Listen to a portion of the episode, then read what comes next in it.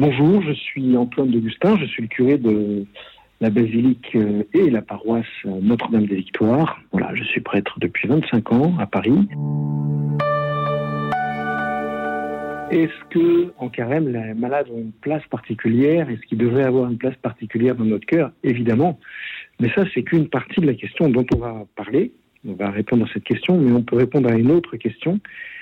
C'est moi, en tant que malade, est-ce que je peux vivre le carême d'une façon particulière la maladie, ça peut être un, élan, ça peut être quelque chose qui va nous, aider à, prier pour les gens qu'on aime, pour les gens qui sont autour de nous, mais ça peut être aussi quelque chose qui peut nous aider à nous détacher de nous-mêmes, quelque chose qui peut nous aider à, à voir plus loin que nous-mêmes, à, à, essayer de comprendre, par exemple, eh bien, euh, la question de la mort, la question de la résurrection, la question du salut. Ça, c'est des questions dont on parle très très peu, et la maladie peut être l'occasion justement, eh bien, de d'élargir les perspectives et de comprendre ce que le Seigneur veut pour nous. Alors, premier point, prier pour les malades. évidemment, tous les chrétiens euh, sont appelés à ce ministère particulier de, soutenir les, malades qui traversent une période d'épreuve, une période de purification, bien sûr, bien sûr, mais pas seulement prier. Je pense que le Seigneur nous appelle aussi à aller voir les malades. Le Seigneur nous appelle à, distraire, à jouer avec nos malades, à leur faire voir que finalement, ils ne sont pas identifiables à la maladie. Quand je m'occupe d'une personne qui est malade, mais il faut que quand je, sorte de sa chambre, quand je sors de l'entretien, pas qu'il ait oublié la maladie, mais que voilà, j'ai été visiter une personne euh, qui va ressusciter et qui une personne qui est belle, une personne qui m'a apporté du bien Bien souvent, quand on va voir les, malades, euh, le Seigneur euh, en profite, non seulement pour faire du bien aux malades, mais pour faire du bien à celui qui visite les malades. Vous voyez, c'est quelque chose qui va, qui va vraiment dans les deux sens. C'est-à-dire qu'il faut voir la personne surtout. Moi, je ne sais pas s'il faut voir le Christ dans la maladie, mais quand vous allez voir Georges qui est malade, vous allez voir Georges. Et Georges, ben voilà, on va, au cinéma, on peut, parler de bouquins, on peut parler de tout et de rien. C'est pas uniquement un moment où on va s'apitoyer sur, sur lui, vous voyez. La maladie, c'est un temps que la personne a à, traverser. Et nous, notre mission, c'est d'aider cette personne à traverser la maladie. Ça peut être par des prières, mais ça peut être par des, plein de trucs. Euh, moi, j'imagine par exemple que euh, quelqu'un qui aimerait le foot d'une façon particulière pourrait, dans les hôpitaux, commenter les matchs de foot. Ou pourrait inviter des, des, grands, euh, des grands footballeurs. vous voyez, on peut inventer plein de trucs. Mais la maladie est une, période difficile à passer qui purifie profondément le cœur de l'homme et qui nous fragilise beaucoup aussi. Et on a besoin des frères et sœurs pour traverser cette maladie, mais pas de façon abstraite, de façon super concrète. quoi. C'est-à-dire que prier pour les malades sans aller les voir, sans euh, leur passer des coups de fil pour savoir comment ça va, sans se réjouir d'une guérison, sans les encourager quand ils traversent des moments difficiles, notre prière, je pense qu'elle ne sera pas super efficace. Ce que veut le Seigneur vraiment, c'est qu'on aime. D'ailleurs, le carême, c'est un temps particulier pendant lequel le Seigneur nous donne la grâce d'aimer davantage. C'est ça le carême.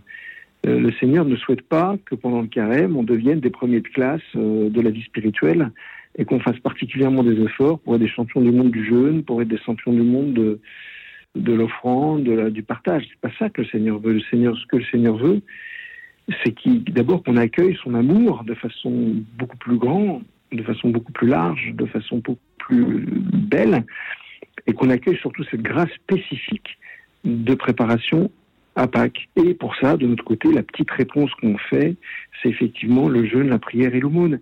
Mais c'est pas un concours, vous voyez, c'est d'abord un mouvement d'amour qui part du cœur de Dieu, qui vient dans notre cœur, et nous, nous avons à répondre. Mais c'est d'abord Dieu qui nous aime d'une façon toute particulière pendant ces 40 jours, donc y compris les malades. Pour les malades, alors du point de vue maintenant euh, de la personne qui est malade, eh bien, le Seigneur, pendant cette période particulièrement, nous montre qu'il nous aime, mais au, cœur de la vie, telle qu'elle est. Et que cette maladie, même si elle est injuste, même si elle est à combattre de toutes les façons possibles, eh bien, le Seigneur peut s'en servir pour nous aider à grandir dans la sainteté. Mais vous voyez, pour la maladie en elle-même, le Seigneur, c'est pas qu'il s'en fiche, c'est que ce qui est important pour lui, c'est surtout nous, ce que nous vivons à ce moment-là. C'est qu'on soit pas désespéré, c'est qu'on soit pas replié sur nous-mêmes, c'est que on puisse continuer à recevoir euh, même la joie et même la paix et même euh, c'est ça que le Seigneur veut. Alors parfois il guérit les personnes, notamment euh, ici à Notre-Dame des Victoires, il y a beaucoup d'exvotos où le Seigneur guérit les personnes. Ça n'est que le signe de la résurrection. Une guérison miraculeuse, c'est Dieu qui nous dit, ben voilà, je suis là, mais je te montre que la résurrection est au milieu de la communauté. Et je t'invite à passer, c'est le sens de Pâques, hein, je t'invite à passer d'une étape d'incrédule à une étape de croyant. C'est un peu l'évangile le dimanche prochain. C'est le Seigneur qui met de la boue sur les yeux de l'aveugle, c'est-à-dire qu'il le recrée en fait. Hein. Dans un premier temps, et dans un deuxième temps, il demande à l'aveugle de dire sa foi.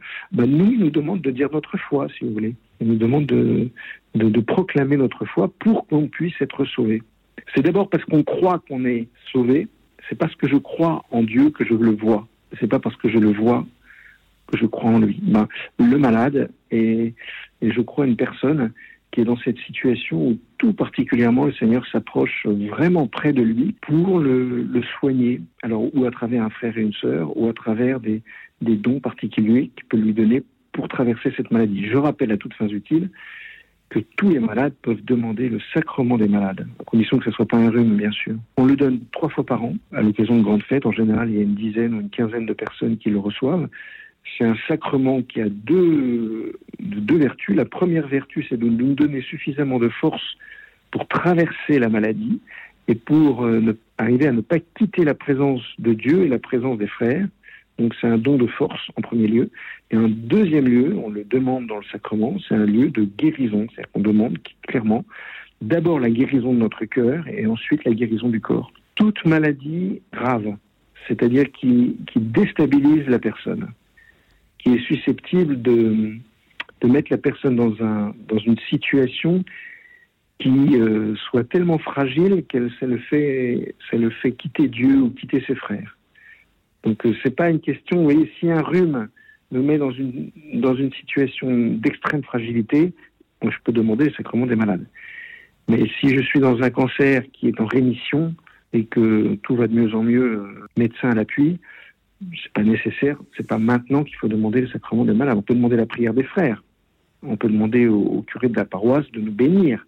mais c'est pas encore le moment de recevoir là. On peut venir ici le jeudi à, à 14h30 pour la messe des malades ou le premier samedi du mois pour la prière des malades. Mais c'est plutôt à ces personnes-là, moi je les invite surtout à prier pour les autres malades. Oui. Euh, Notre-Dame des Victoires, c'est euh, Notre-Dame des Victoires, refuge des pécheurs. Donc d'abord, on demande la guérison du cœur et aussi qu'on demande la guérison des corps.